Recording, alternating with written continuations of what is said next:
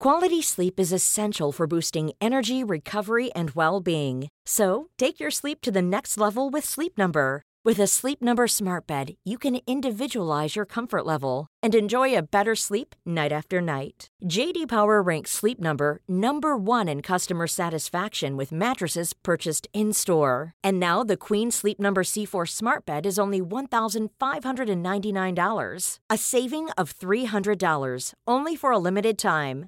For JD Power 2023 award information, visit jdpower.com/awards. Only at Sleep Number stores or sleepnumber.com.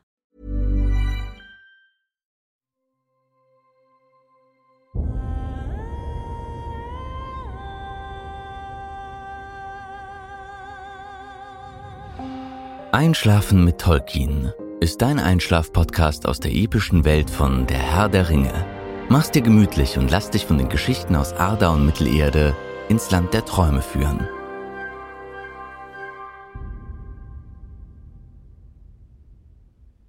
Einschlafen mit Tolkien. Heute Bären und Luthien.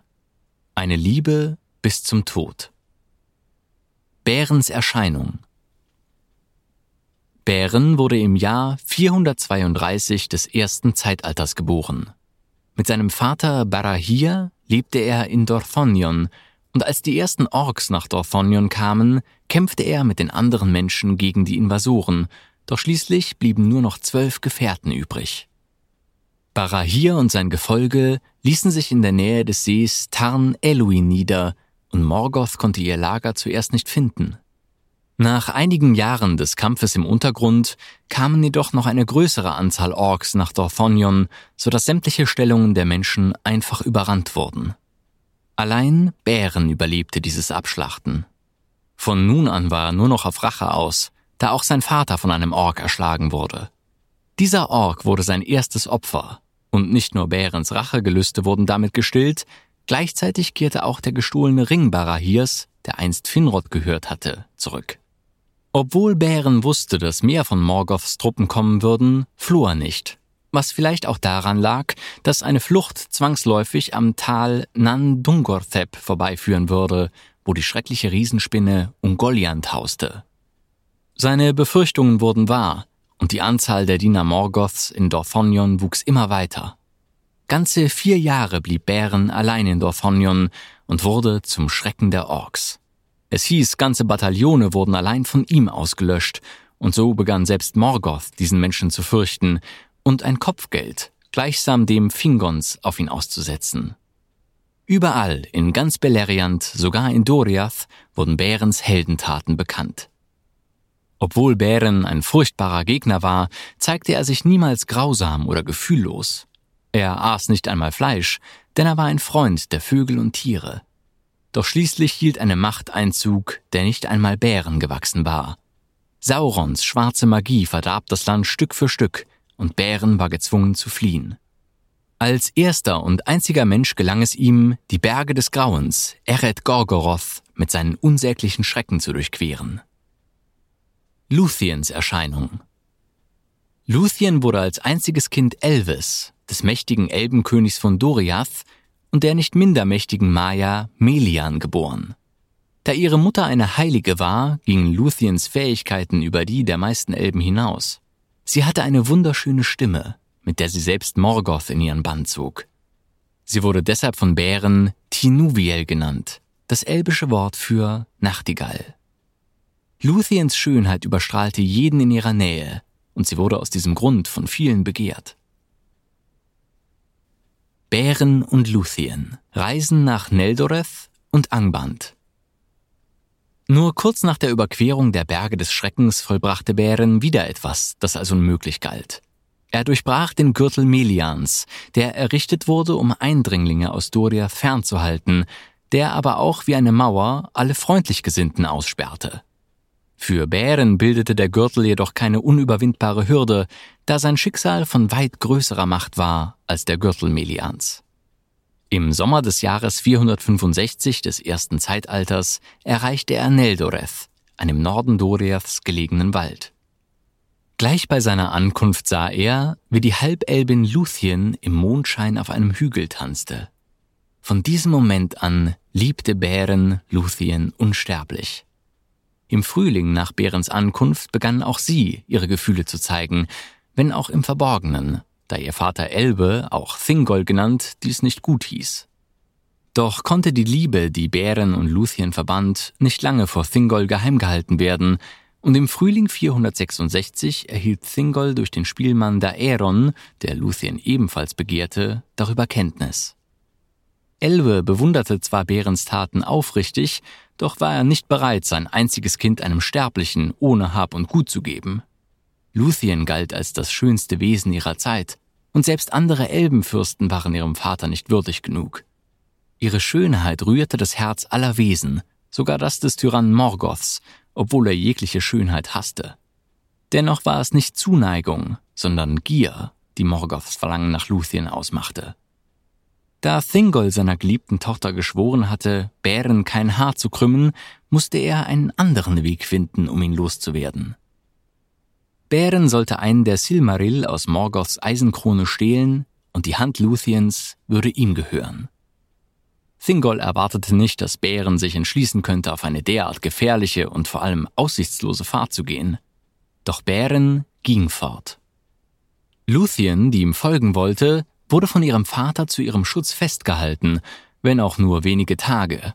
Denn Luthien gelang es, gemeinsam mit ihrem treuen Gefährten, dem Hund aus Valinor namens Uan, der Spur Bärens zu folgen. Auf dem Weg nach Angband hatte Bären einen unverhofften Verbündeten gefunden. Als Finrod in Nargothrond den Ring Barahirs sah, erfüllte dieser sein Versprechen, Hilfe zu leisten, wenn das Haus Beor sie benötigte, und somit schlossen er und zehn seiner Gefährten sich für den Marsch nach Norden zusammen. Doch nur bis zum Toll Sirion verlief die Reise ohne Gefahren. Dort wurden sie von Saurons Truppen, die Minas Tirith eingenommen hatten, überrascht, und auf diese Weise wurde die kleine Schar gefangen genommen und in die Kerker geworfen, wo Finrod einen gleichermaßen unwürdigen wie auch ehrenvollen Tod starb. Der Kerkermeister, ein überaus gefräßiger Werwolf, hatte ein Auge auf Bären geworfen, da ihn die Aussicht auf Menschenfleisch reizte. Finrod setzte sein Leben ein, um Bären zu retten, wofür dieser ihm auf ewig dankbar blieb. In dieser Stunde, in der Bären bereits glaubte, dass das Ende nahe wäre, trat unverhofft Hilfe ein. Luthien und Uan war es gelungen, Bärens Vorsprung aufzuholen, und nun bekämpften sie die Festung. Obwohl hunderte Wehrwölfe sie verteidigten und ausgezeichnete Kämpfer waren, fielen sie alle, durch die Kraft Uans bezwungen. Unter ihnen war auch der Stammvater der Werwölfe, Draugluin. Doch ein letzter Feind blieb noch, und dieser war tödlicher als alle Werwölfe zusammen, nämlich Sauron. Er nahm Wolfsgestalt an und griff nun seinerseits den Hund an. Uan wäre Sauron unterlegen, wäre nicht Luthiens Macht gewesen. Zusammen mit Uans Kraft bezwangen beide schließlich Sauron, der sich geschlagen geben musste. Bären und Luthien, die überglücklich waren, sich wiederzusehen, setzten gemeinsam mit Uan ihre Reise mit neuem Enthusiasmus fort.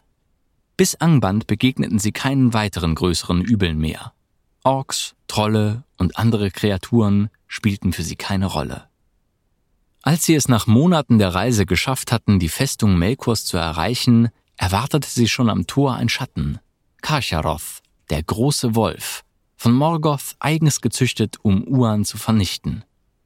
Doch auch gegen ihn war Luthien nicht machtlos, denn obgleich Karcharoth eine furchtbare Bestie war, benötigte auch diese Schlaf. Luthien gelang es, mit ihrem Gesang das Schlafbedürfnis in dem Wolf wachsen zu lassen. Bären hatte sich nie Gedanken darüber gemacht. Ein Silmaril zu erbeuten bedeutete, Morgoth zu bezwingen. Dass dies für einen Menschen eine Unmöglichkeit war, wurde Bären erst klar, als sich die schwarze Gestalt ihnen in den Weg stellte. Die Silmarilli waren also zu ihnen gekommen, doch sie hatten einen erbarmungslosen Wächter. Hier zeigte Luthien nun, welche Macht sie wirklich besaß. Es war die eine Sache, Sauron und Karcharoth zu bezwingen, doch dass ihre Kräfte ausreichen würden, den stärksten der Valar zu bezwingen, hätte nie jemand gedacht. Und doch tat sie es, indem sie all ihre Kräfte und Reize bündelte. Ihre Schönheit und ihre elbische Abstammung gaben ihr Kraft. Und diese Kraft, durch wundervolle Worte gebündelt, ließ es Morgoth ergehen wie Karcharoth. Er schlief ein. Dies gab Bären die Zeit, einen Silmaril aus der Eisenkrone zu schneiden. Nachdem sie nun ihr Ziel erreicht hatten, war es Zeit zur Flucht, da Morgoth schon bald wieder erwachen würde und er dann nicht mehr aufzuhalten wäre. So wie auch der Zauber auf Morgoth nicht lange währte, tat er es auch nicht mit Kasharoth.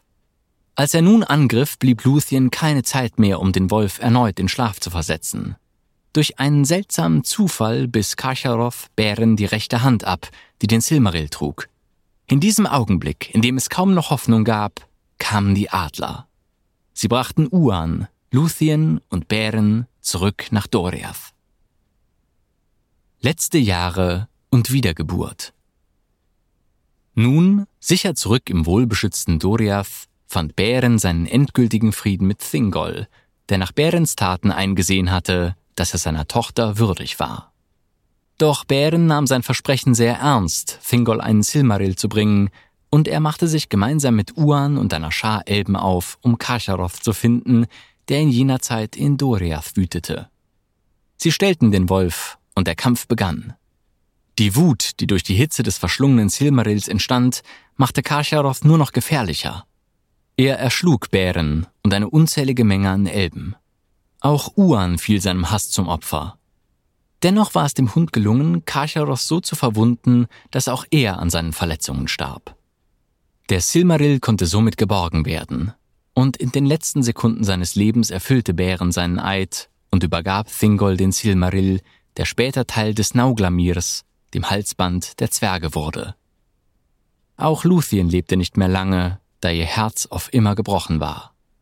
Selbst im Jenseits besaß sie noch große Macht, und ihr Gesang bewegte Mandos dazu, ihr und Bären ein weiteres gemeinsames Leben zu gewähren. In Glück und Zufriedenheit lebten sie auf dem Toll Galen, wo auch ihr Sohn Dior als erster Halbelb das Licht der Welt erblickte. Bären verließ den Toll Galen nur ein einziges Mal, um Rache an den Zwergen zu üben, die Thingol erschlagen hatten.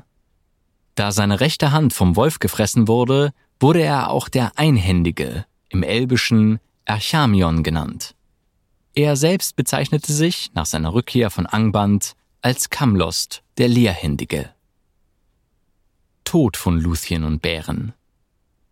Es war an einem Herbstabend und schon spät, als jemand an die Tore von Menegroth pochte und Einlass beim König verlangte.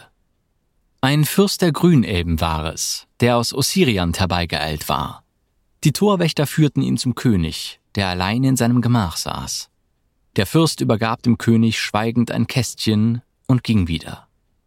In dem Kästchen lag das Halsband der Zwerge, Nauglamir, mit dem Silmaril. König Dior öffnete das Kästchen, und als er das Halsband sah, war es für ihn ein Zeichen, dass Luthien und Bären gestorben und nun erst hingegangen waren, wo das Schicksal die Menschen hinführt, jenseits der Welt.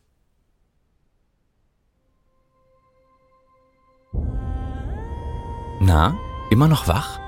Wenn dir dieser Podcast gefällt, lass uns gerne ein Abo und eine Bewertung in deiner Podcast-App da. Und folge uns auf Instagram at Einschlafen mit Podcast. Über Feedback und Artikelvorschläge freuen wir uns sehr. Der Text ist unter CC-Lizenz auf arapedia.org und fandom.com verfügbar.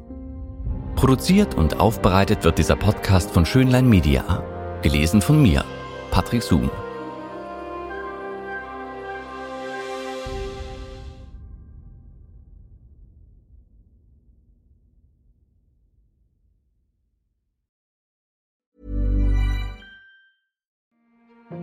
Gleich ist Schlafenszeit. Doch bevor du in die Welt der Träume abtauchst, gönn dir eine kleine Portion Wissen. Mit Wissen Daily lernst du jeden Abend etwas dazu. Wissen Daily, täglich neu in deiner Podcast-App.